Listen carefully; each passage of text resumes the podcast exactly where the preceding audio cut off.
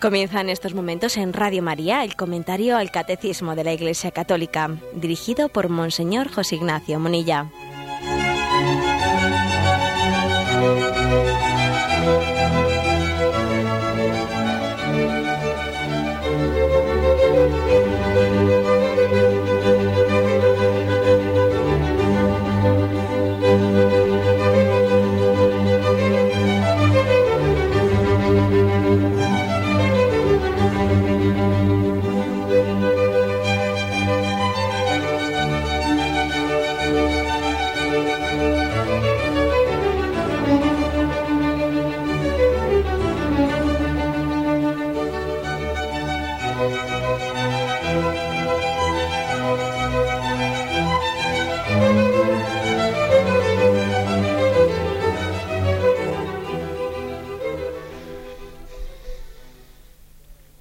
Cordial saludo a todos los oyentes de Radio María.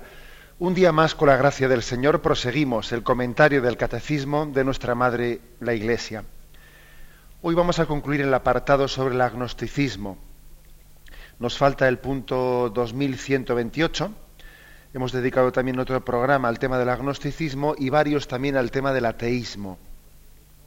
Todo ello encuadrado en la explicación del primer mandamiento.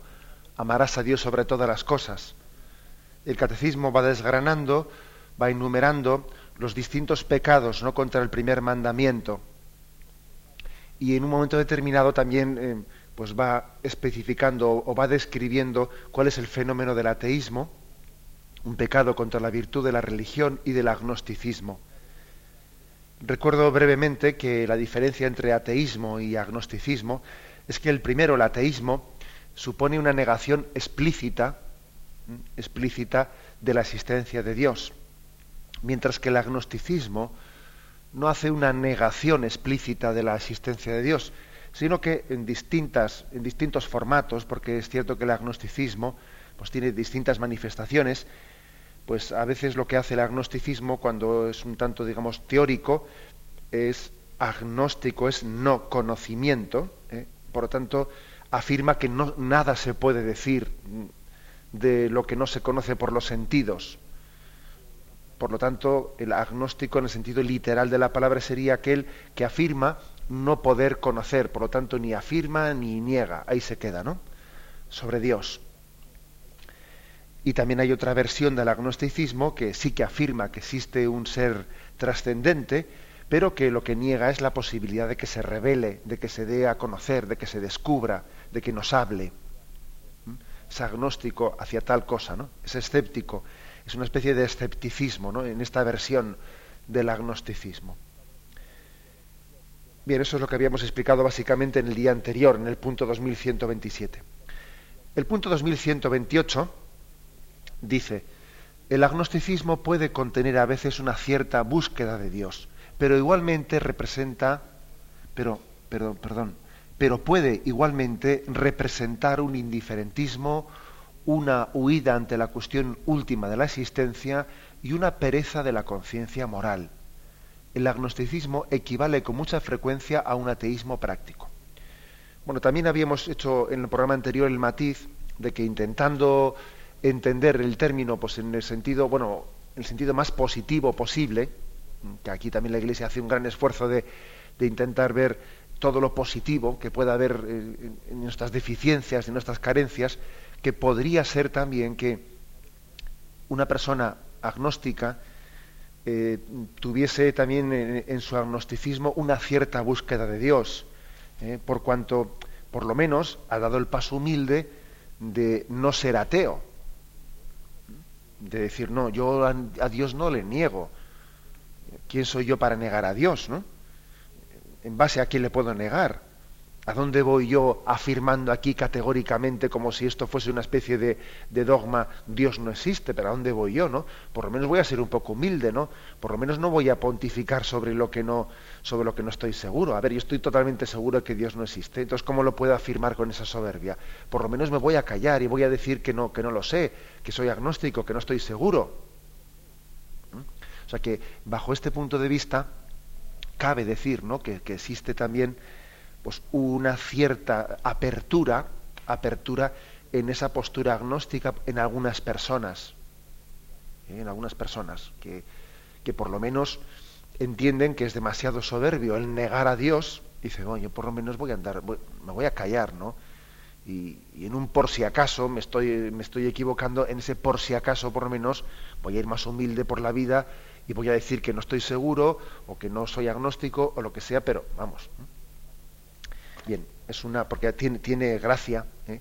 tiene gracia que los que acusan ¿eh? a los creyentes de creer en dogmas, luego ellos se fabriquen un dogma de la no existencia de Dios y lo afirman, vamos, como si pudiesen eh, como si pudiesen tener pruebas de tal cosa, ¿no? Acusan a los creyentes de creer en dogmas y ellos se hacen un, dogma de la increencia. Hombre, por lo menos el agnóstico es un poquito más, no sé, puede ser, ¿no? No digo que lo sean, pero puede ser un poco más humilde en su postura de decir, hombre, no estoy seguro, me voy a callar. ¿Eh? O sea, bajo esta perspectiva, vamos, dice el, dice el catecismo, que podría contener una cierta búsqueda de Dios, una cierta postura de humildad. Pero mm, lo frecuente pues no es eso, ¿no? sino que igualmente dice que puede representar, y aquí habla de tres actitudes, que es lo principal de este punto 2128 y en lo que hoy nos queremos centrar más, tres actitudes que están detrás del agnosticismo, que son indiferentismo, segunda, huida ante la cuestión última de la existencia y tercero, pereza de la conciencia moral. Son, digamos, como las tres características que aquí el catecismo especifica que, bueno, que, conforman eh, el agnosticismo. ¿eh? Vamos a describirlas. Indiferentismo. ¿eh? Indiferentismo, la primera. Indiferentismo, indiferencia, por supuesto, nada que ver nada tiene que ver esto con la santa indiferencia de la que habla San Ignacio de Loyola y otros santos. ¿eh? Nada que ver. Lo que San Ignacio de Loyola o Santa Teresa de Jesús, etcétera, hablan, cuando hablan de la indiferencia, se refieren a la santa indiferencia, a que uno mm, en su adhesión únicamente quiere la voluntad de Dios y lo demás le da igual. ¿eh? Cuando, cuando Santa Teresa dice, me es lo mismo riqueza, qué pobreza, salud, qué enfermedad, em, agravio o alabanzas, me es lo mismo que yo solamente quiero la voluntad de Dios, esa santa indiferencia, ¿eh? nada tiene que ver aquí con lo que se entiende por indiferentismo. ¿eh? La santa indiferencia en el, fondo, digamos, no, no, tiene nada que ver con el indiferentismo nuestro, porque es una santa indiferencia que ante lo que no es indiferente, desde luego, es ante la voluntad de Dios, ¿no? Es una apasionada santa indiferencia, ¿no? Es un sinónimo de corazón libre para seguir a Jesucristo. Nada me ata para seguir a Jesucristo. Es un corazón apasionado. ¿eh? Es lo mismo riqueza que pobreza, salud que enfermedad, calor que frío, lo que sea. No, yo lo que quiero es seguir a Jesucristo. Bien, eso es otra cosa. ¿eh? Lo digo porque, claro, se utiliza la misma palabra y podría confundir a alguien, ¿eh? pero no tiene nada que ver. La indiferencia ignaciana, la santa indiferencia, por eso es bueno poner el nombre de santa indiferencia, pues para no confundir, ¿no? Aquí hablamos de otra cosa, evidentemente, ¿no? Hablamos de otra cosa. Aquello que decía Gironella, decía él que me temo que Satanás conquiste el mundo precisamente a través de la indiferencia. Y claro que la indiferencia, ¿no? El indiferentismo, pues está detrás del agnosticismo, ¿no? Un indiferentismo que básicamente pues, se confunde también con, el relativismo eh, de nuestra sociedad. Algunos confunden tolerancia con relativismo, prudencia con cobardía y misericordia con debilidad. Eh. Y esto es muy frecuente en nuestra cultura. Eh, confundir tolerancia con relativismo, prudencia con cobardía, misericordia con debilidad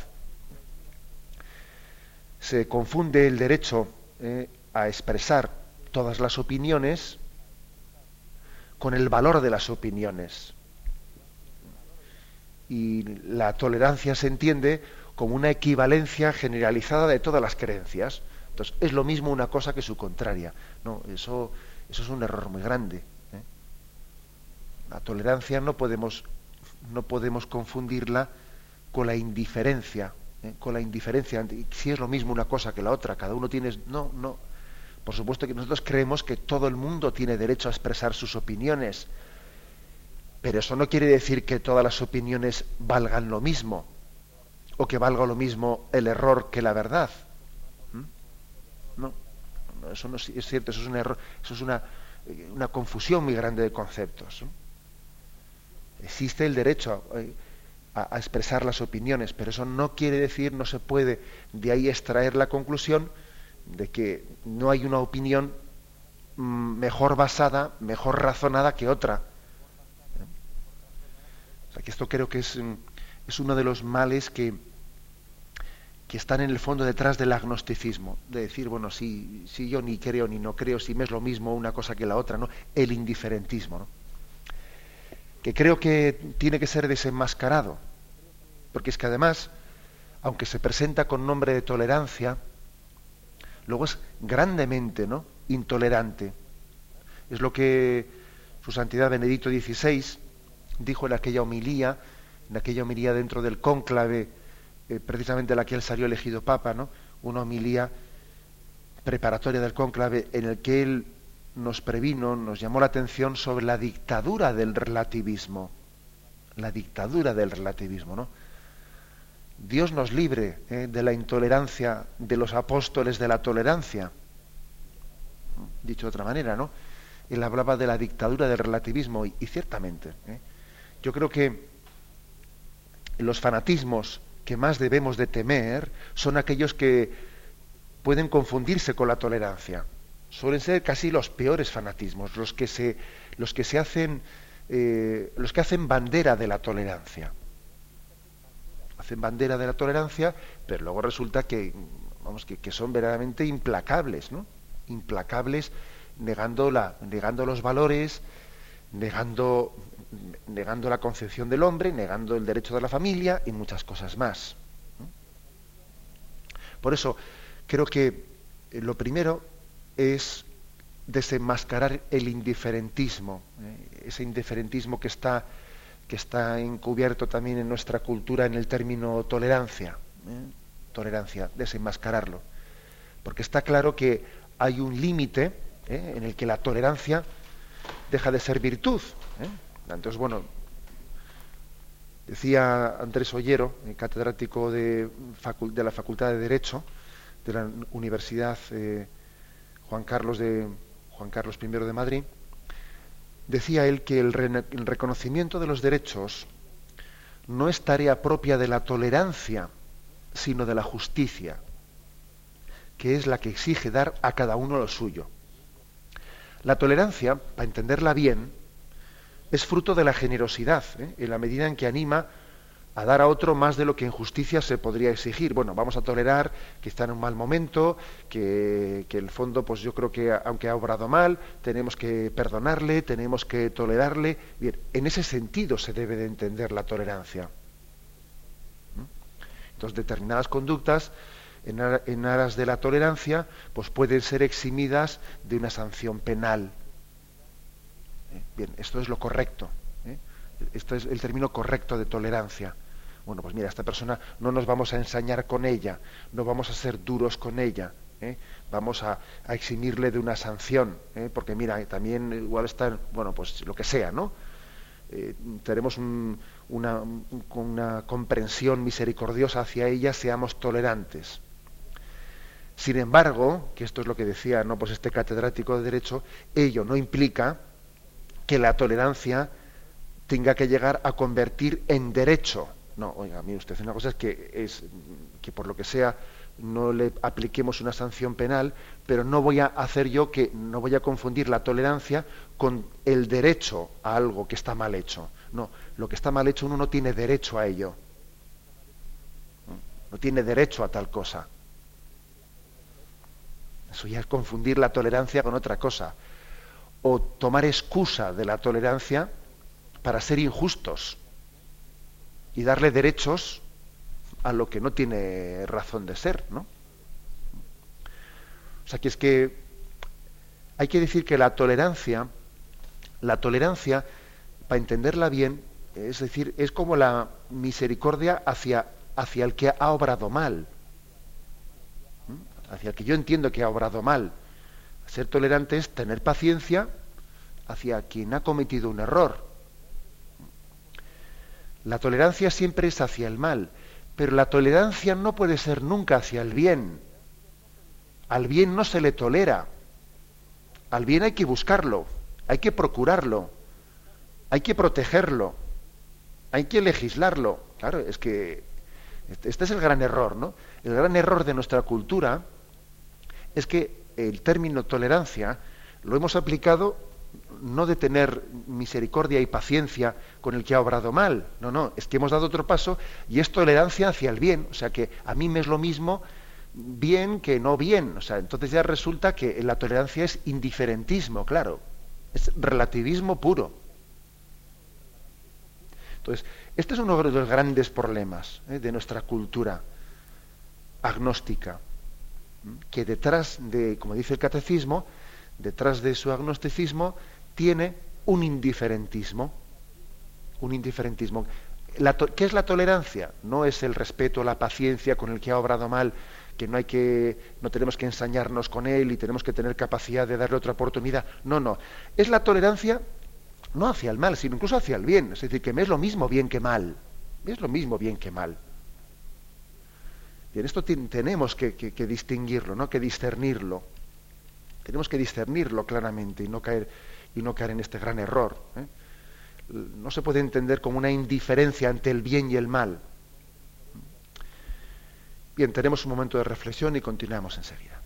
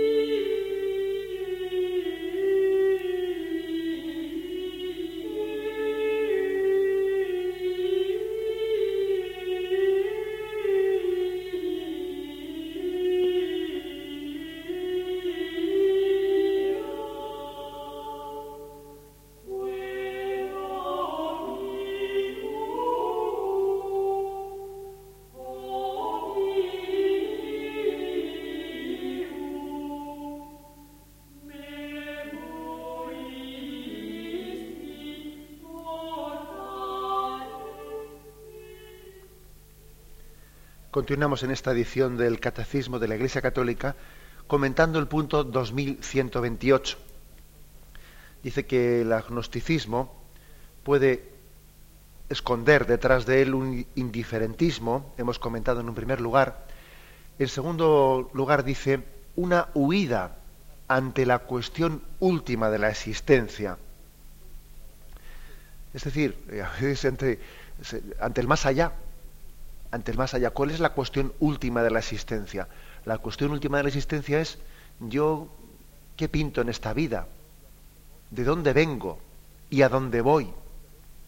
Dos preguntas básicas que se han hecho todas las culturas, ¿no? Y no es casual, ¿no? No es casual que Cristóbal Colón llegase a América y allí se encontrase pues unas, unas tribus que se habían hecho la pregunta de dónde vengo, a dónde voy.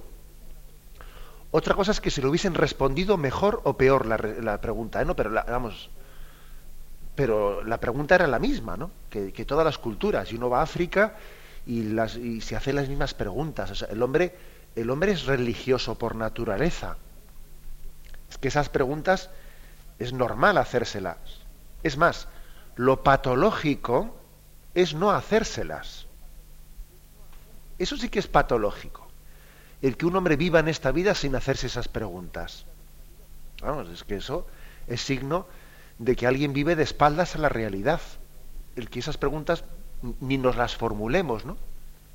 Ni nos las formulemos, o, como he dicho yo en alguna ocasión, este mundo parece que está planteado para no pensar, para no hacerte esas preguntas, ¿no? En ese famoso consume y calla, consume y no pienses. ¿eh? Tú vive, vamos, sencillamente no te plantees ese tipo de cosas, no te comas el coco, no te comas la cabeza, ¿no? No deja de ser, ¿eh? no deja de ser una anormalidad el tomarse normalmente los problemas anormales, ¿no? Este pequeño juego de palabras quiere como decir, vamos a ver, no deja de ser una normalidad el que uno, el que uno diga, pues, ¿qué, opinas tú del más allá? Pues no sé, no, no, es un tema en el que piense mucho, no, no me importa demasiado. Y que responda ante esa cuestión como si le preguntasen, ¿Y, quién prefieres tú que gane la liga? Pues es lo mismo y tal. Hombre, lo, que es increíble es que pongamos alma, corazón y vida en el fútbol y sin embargo ante esa cuestión definitiva de la existencia digamos que, bueno, pues que no tengo partido, me, es lo mismo. Hombre, hay algo patológico ahí, ¿no? Hay algo patológico, pues que en algo que es insustancial, como es el fútbol, ¿eh? pues estemos ahí poniendo nuestro corazón, ¿no? Y a alguno se le sube la tensión y no, y no puede estar delante del televisor porque no sé qué, no sé cuántos, y luego, y luego resulta que ante las cuestiones definitivas de la existencia bostezamos, ¿no? Bostezamos. Eso es patológico. Eso es patológico. Eso, eso no ha podido ocurrir sino por, por una especie de, yo diría, de pequeño plan establecido, ¿no? de anestesiamiento del sentido moral del hombre. Entonces, el hombre tiene una obligación de plantearse la cuestión última de la existencia, tiene una obligación moral. El hombre que no piensa en la muerte es como un industrial que no se ocupa del balance de la empresa. Pero hombre, eh, si lo que hago yo en esta vida es para ver si cuál es el balance al final de año, ¿no? Si la fábrica gana o pierde, ¿no? pues es que diríamos, este industrial está tonto este. Pero ¿cómo, cómo es? Bueno, pues lo mismo estamos nosotros tontos cuando vivimos la vida sin pensar en el balance final. Entonces, claro. O por ejemplo, cuando uno dice, sí, yo, yo sí que creo, ¿no? El más allá, el más allá de la muerte, pero, pero hombre, no vale con decir que crees, es que esa creencia, o sea, e, eso es tan importante en la vida que tiene que condicionar tu vida presente. Tiene que condicionarla, ¿no? Pues no, no, no, no es normal que yo diga sí, yo creo en el más allá, pero bueno, ¿no? A ver cuándo llega, pero mientras tanto yo vivo mi vida como si, como si aquello no existiese. Pues tampoco es normal. Tampoco es normal. ¿eh? Porque se trata de algo definitivo. No es una cuestión baladí. ¿eh? Es algo definitivo en, en nuestra vida. Decía Pascal, decía Pascal que solo hay dos personas dos clases de personas coherentes.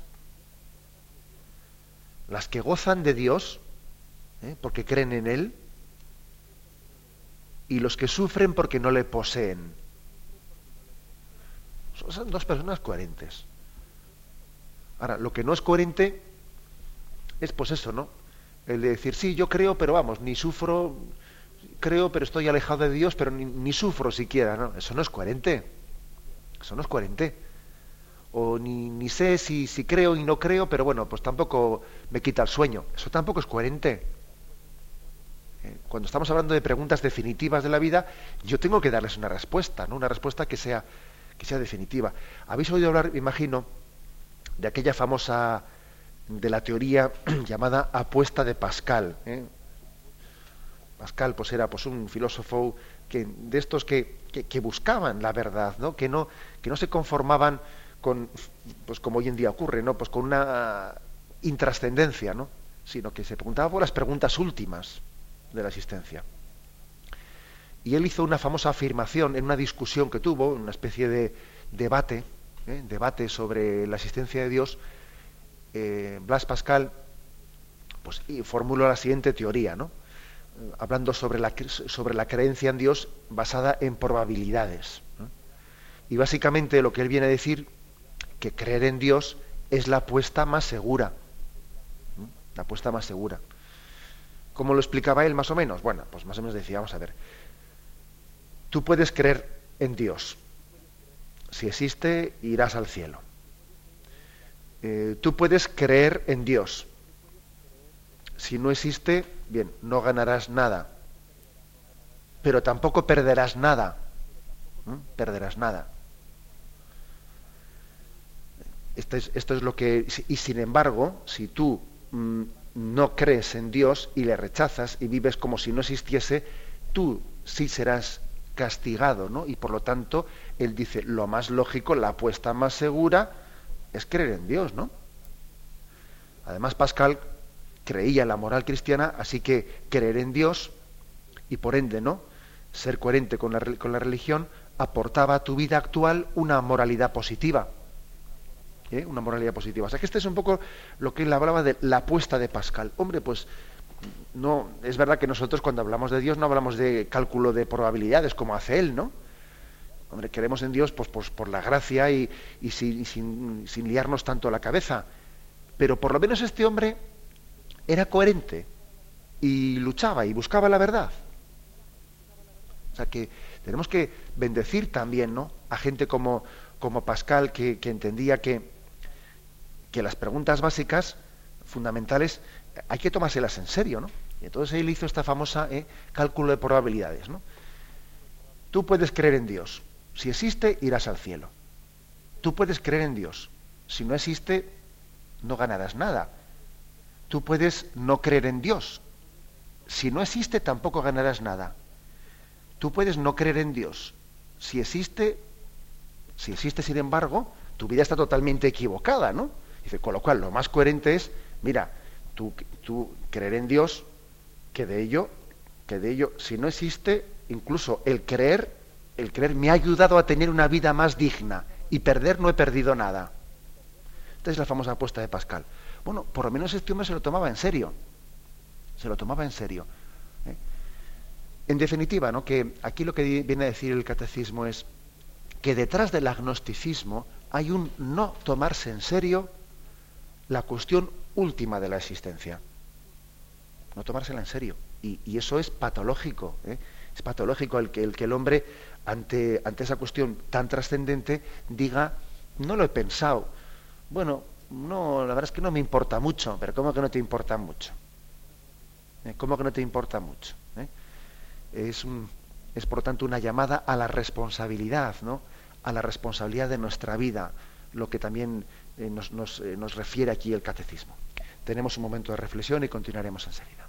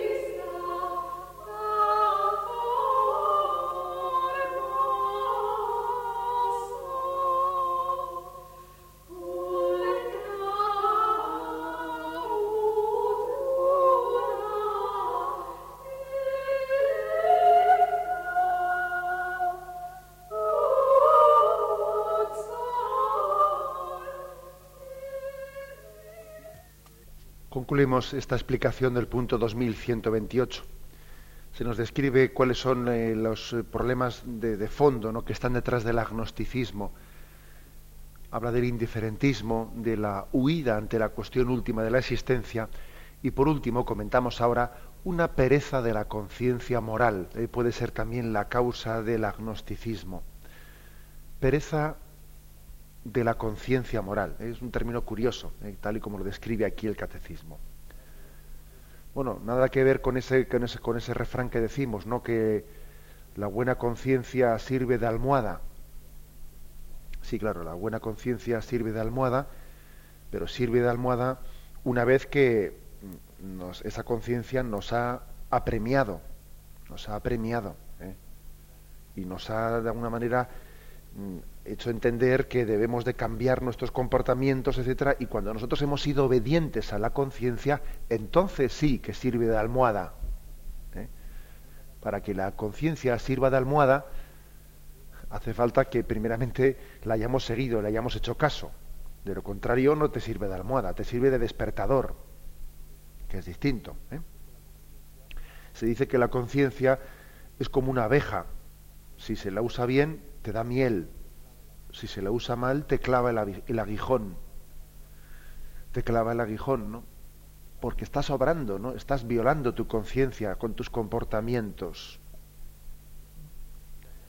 Por eso no, no confundamos lo de la pereza de la conciencia moral, que es un gran mal, ¿eh? claro, con lo de la tranquilidad de conciencia. Claro, la tranquilidad de conciencia es otra cosa muy distinta que lo de la pereza de la conciencia moral.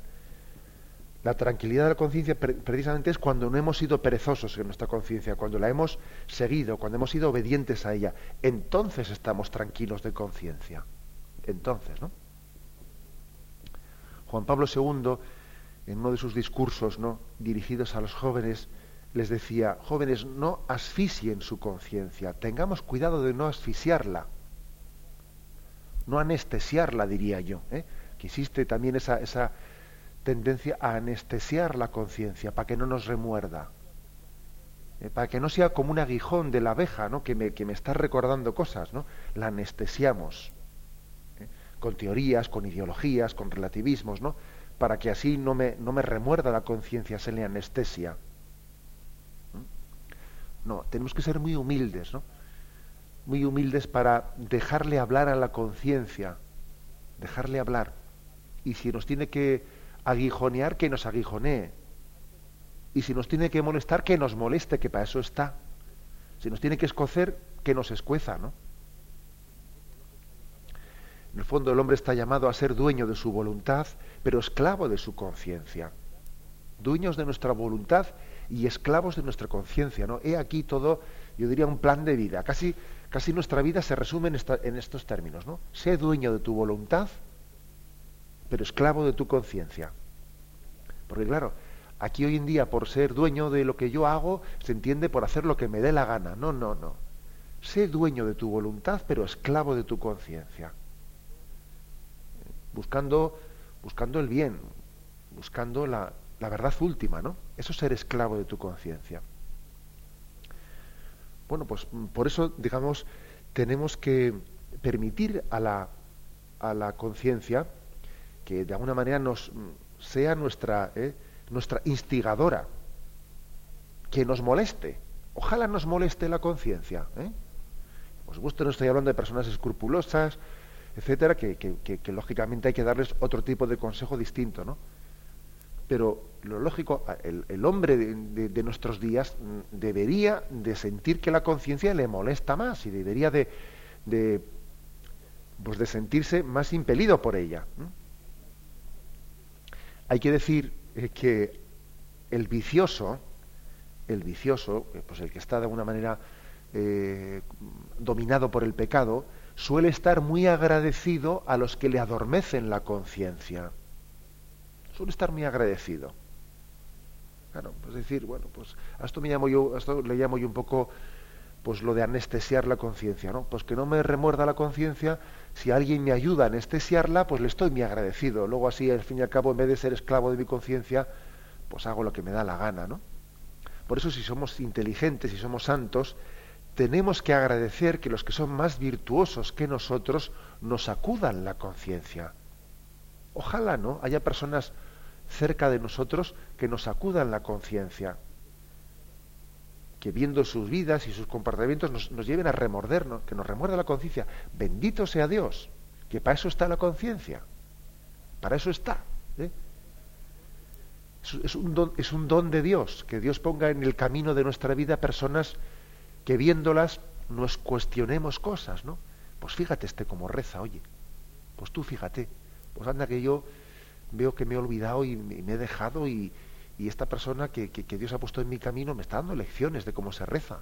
Bendito sea Dios, que tu conciencia te, te, te está espoleando, ¿no? Bueno, por eso es, importantísimo también, ¿no? Detrás del agnosticismo existe una conciencia anestesiada, una conciencia que no, que no es humilde, ¿no? Buscando, buscando la verdad. O un concepto falso de, de, conciencia. ¿eh? Decía el cardenal Newman que la conciencia tiene unos derechos porque tiene unos deberes. ¿eh? Uno de los problemas que tenemos hoy en día es que siempre que se habla de la palabra conciencia es para hablar de mis derechos. Allá cada uno con su conciencia. Allá cada uno con su conciencia quiere decir que yo hago lo que yo quiero. No, no. Si la conciencia tiene unos derechos es porque tiene unos deberes. Y no deja de ser una trampa muy gorda invocar los derechos de la conciencia para eludir la obediencia. No, es un, es un error. ¿eh? La conciencia tiene unos derechos y unos deberes y te está, y te está de alguna manera eh, empujando, recordando. ¿eh? No puede existir ¿no? Una, una oposición entre conciencia y obediencia. ¿no? Precisamente la conciencia me lleva a obedecer a la verdad, a obedecer a la voz de Dios. La conciencia es como el altavoz de Dios, ¿no? Que también me está recordando, ¿eh? me está recordando, como decía San Buenaventura, ¿eh? decía que la conciencia es como un heraldo de Dios, su mensajero, que lo que dice no lo manda por sí misma, sino que lo manda venido de Dios. Igual que un heraldo, cuando proclama el edicto del rey, lo que está haciendo es mm, hablar, su autoridad no es la del heraldo, sino la de la voz del rey, ¿no? Y de ello se deriva el hecho de que la conciencia tiene fuerza de obligar. Claro, la conciencia tiene fuerza de obligar porque es como un mensajero de Dios, es un heraldo de Dios, ¿no? Eh, por lo tanto, la pereza de la conciencia moral, ¿eh? pereza de la conciencia moral. Podemos tener pereza, por ejemplo, en, pues en no formarnos bien, el que uno diga, Sí, bueno, pues debía tenerlo más claro, pero claro, es que también, ojo, ojo con la pereza de no poner todos los... Cuando uno tiene, por ejemplo, una perplejidad de conciencia y un tema no lo tiene claro, oye, tú puedes pecar de pereza por no poner todos los medios para salir de tu perplejidad, para salir de tu estado de duda. Para otras cosas bien que nos movemos. ¿Eh? Claro, tú fíjate, para otras cosas bien que nos movemos yo a veces así poco pues, pues, medio medio digamos en broma medio irónicamente pues igual le he dicho pues igual a algunos novios que hablas con ellos y ves que algunos temas no los tienen claros y, y le dice oye tú fíjate tú cuántas tiendas has recorrido hasta comprar tu traje hasta mm, decidirte por un traje de novia no oh, pues bastantes ¿Y has ido a otros pueblos, a otros lugares? Sí, me, fui y tal, y aproveché un fin de semana que estaba aquí, y fui a tal sitio, y fui a Madrid, y vi trajes y tal. Ah, o sea que por un traje de no sé qué, hemos remuerto Roma con Santiago para... Y, sin embargo, para formarte bien en tu conciencia y resolver tus dudas sobre temas tan trascendentes, ¿a cuántas personas has consultado? O sea, ¿qué, qué, qué lecturas buenas has tenido, ¿no? Para salir de tus dudas. Oye, es que es curioso que por comprar un traje nos, demos no sé cuántas vueltas y sin embargo por temas trascendentes, ¿esto acaso no es una, lo que dice aquí el catecismo, una pereza de la conciencia moral? Pues claro que pecamos de pereza de conciencia moral. Y claro, fruto de esa pereza, pues claro, luego podemos caer en el agnosticismo. Ese no sé si existe, si, si es, si Dios es, si no es, si funda mi vida, si no la funda. El hombre tiene una obligación moral, ¿no? De, conocer la verdad y arrodillarse ante ella una vez conocida. Hemos, hemos nacido para ello.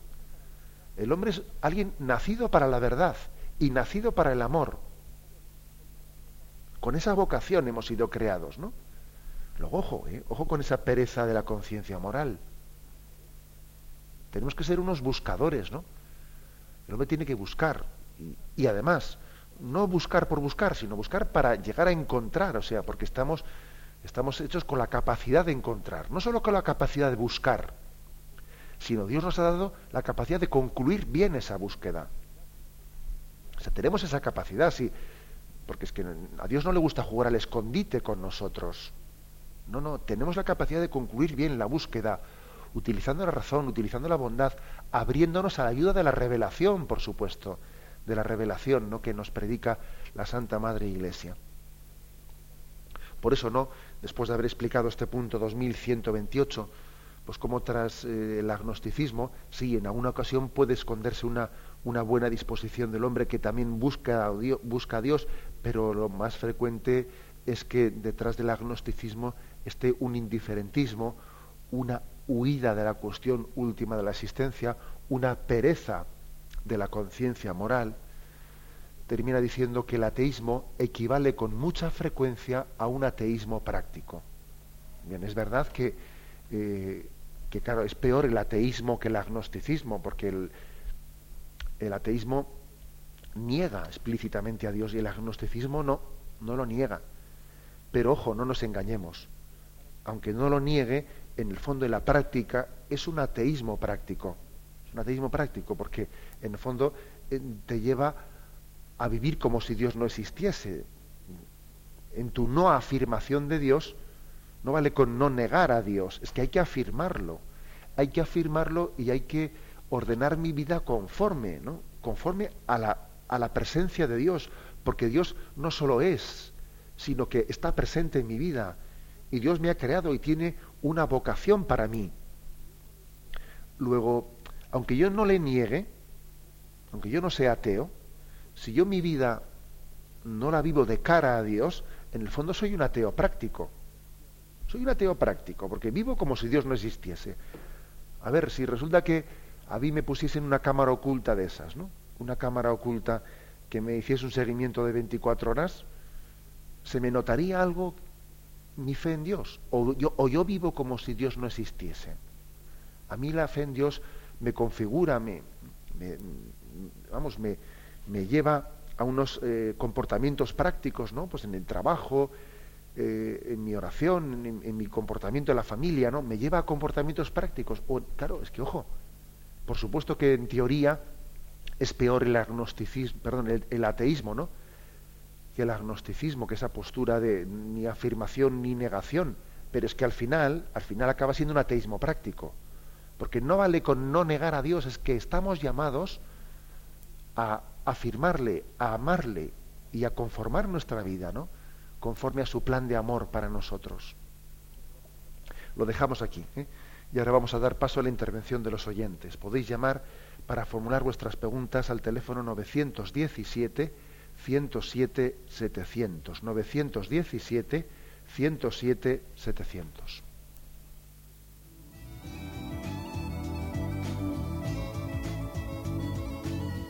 ¿Le gustaría tener sus programas favoritos de Radio María en CD o DVD? Ahora es posible.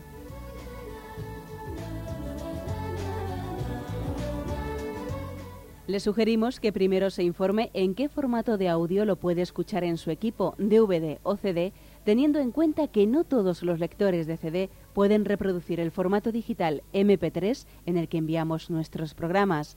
Y luego, si quiere en su casa esos programas que tanto le gustan, solo tiene que escribir una carta a Radio María, Paseo Lanceros 2, primera planta 28024, Madrid, indicando si lo quiere en CD o DVD y cuántos programas. También le rogamos que escriba su nombre, dirección y no se olvide de facilitarnos un teléfono de contacto para cualquier duda que nos surja.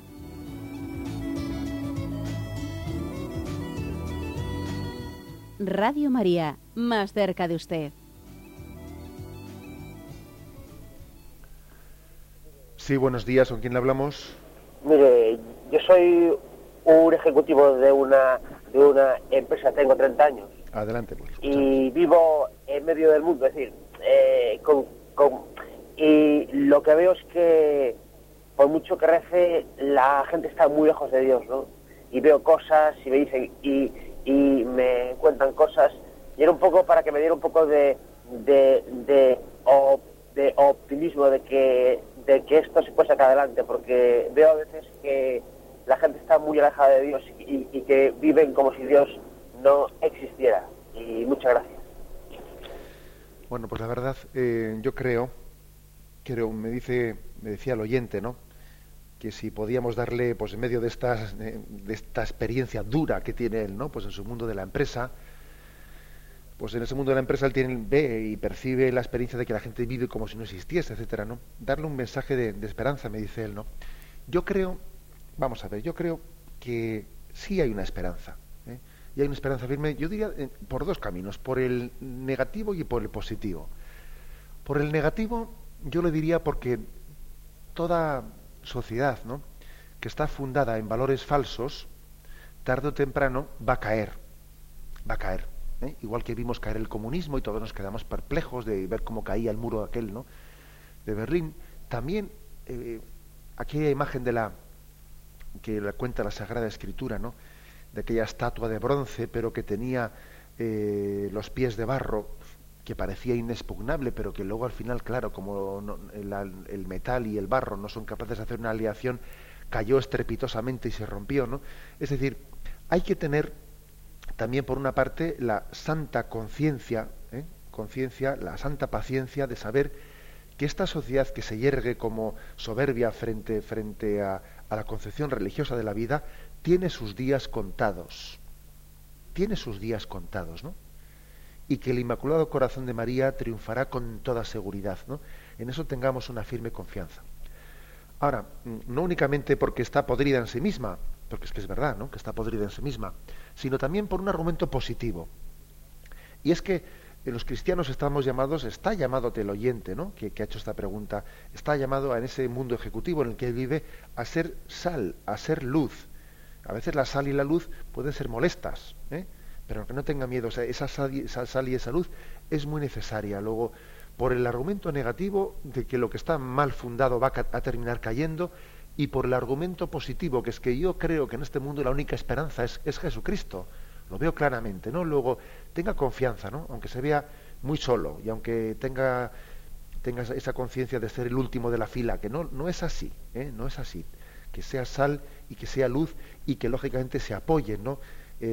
Porque claro, no se puede ser cristiano por libre, ¿no? que se apoye, que busque también en el seno de la Iglesia, pues eh, grupos también y, como, y comunidades y, lugares de, los de formación intensa para poder ser testigo de Cristo. Adelante, damos paso a un siguiente oyente. Buenos días. Buenos días, monseñor. Buenos días. Eh, eh, soy Anchón de Reipuzcoa y mi pregunta es, frente a un agnóstico, ¿qué podemos responderle cuando él nos pregunta, eh, yo no sé si existe Dios o no existe, pero demuéstrame tú que, que sí existe para, para decir que eres creyente. Gracias. De acuerdo. Bien, cuando alguien nos pide, ¿no? Nos pide entrar también en la demostración de la existencia de Dios, nosotros también debemos de tener la buena formación para entrar en tal terreno. ¿eh? Es un tema que aborda el catecismo de la Iglesia Católica. ¿eh? Lo aborda, lo aborda cuando habla de que mm, la razón tiene capacidad de conocer la existencia de Dios podemos deducir eh, la existencia de Dios, pues, por ejemplo, del orden del mundo, o de, cómo es posible el orden. ¿eh? En el mundo hay un orden que difícilmente se explica sin un ordenador. ¿eh?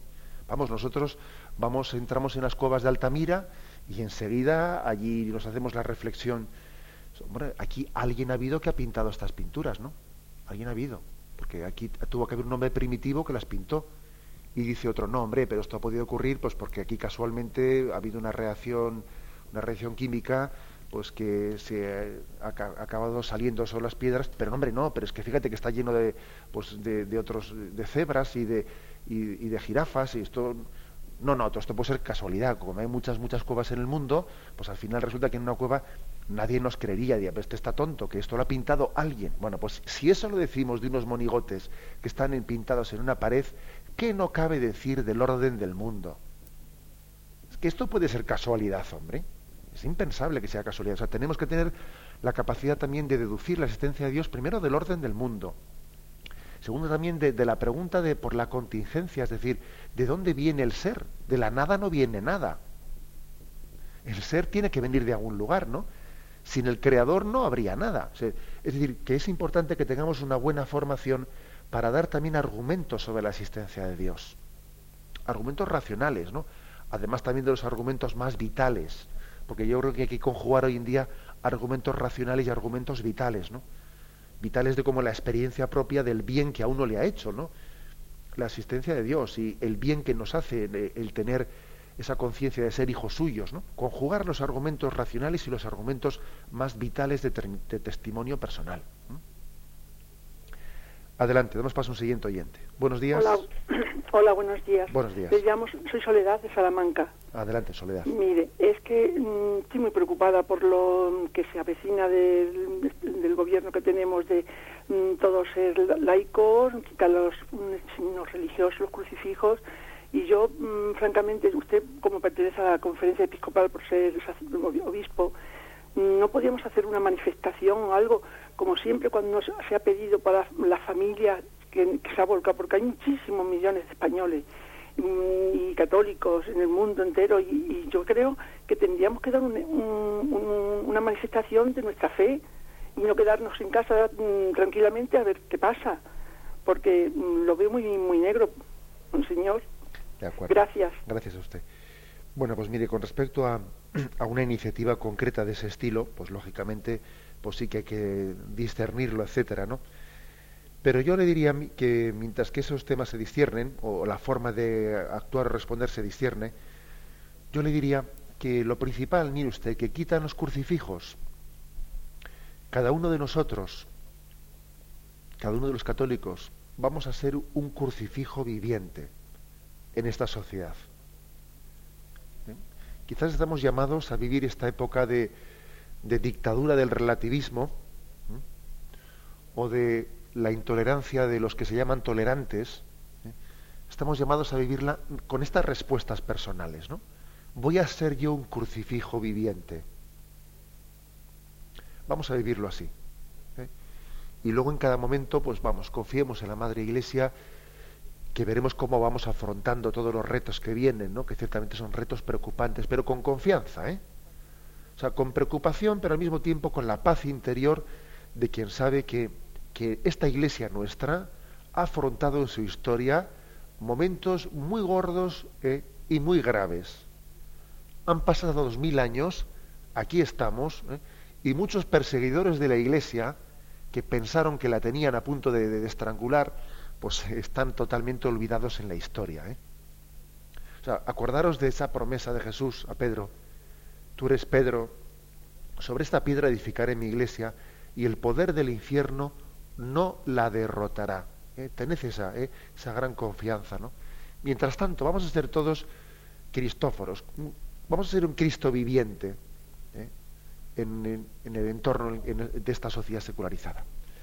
Adelante, brevemente damos paso a una última llamada. Buenos días. Hola, hola, buenos días. Mire, llamaba para dar un pequeño testimonio muy rápido.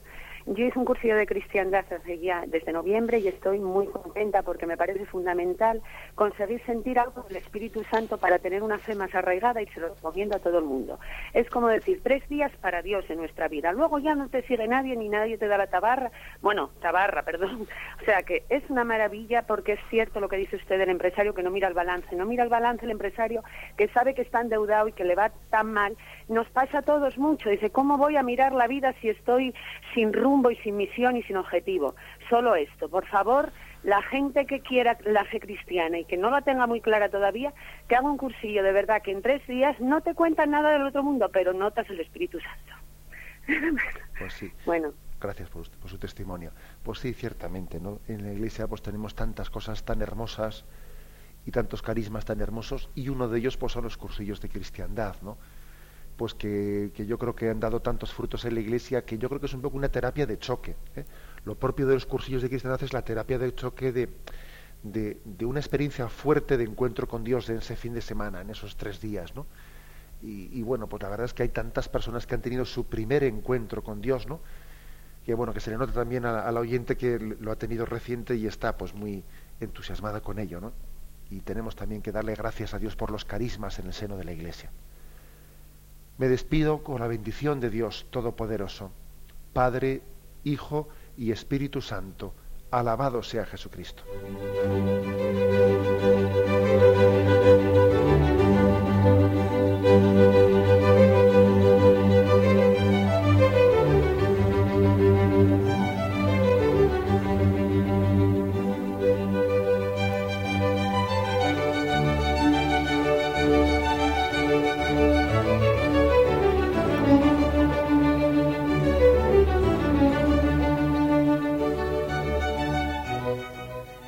Así finaliza hoy el programa Catecismo de la Iglesia Católica, dirigido por el obispo de Palencia, Monseñor José Ignacio Monilla.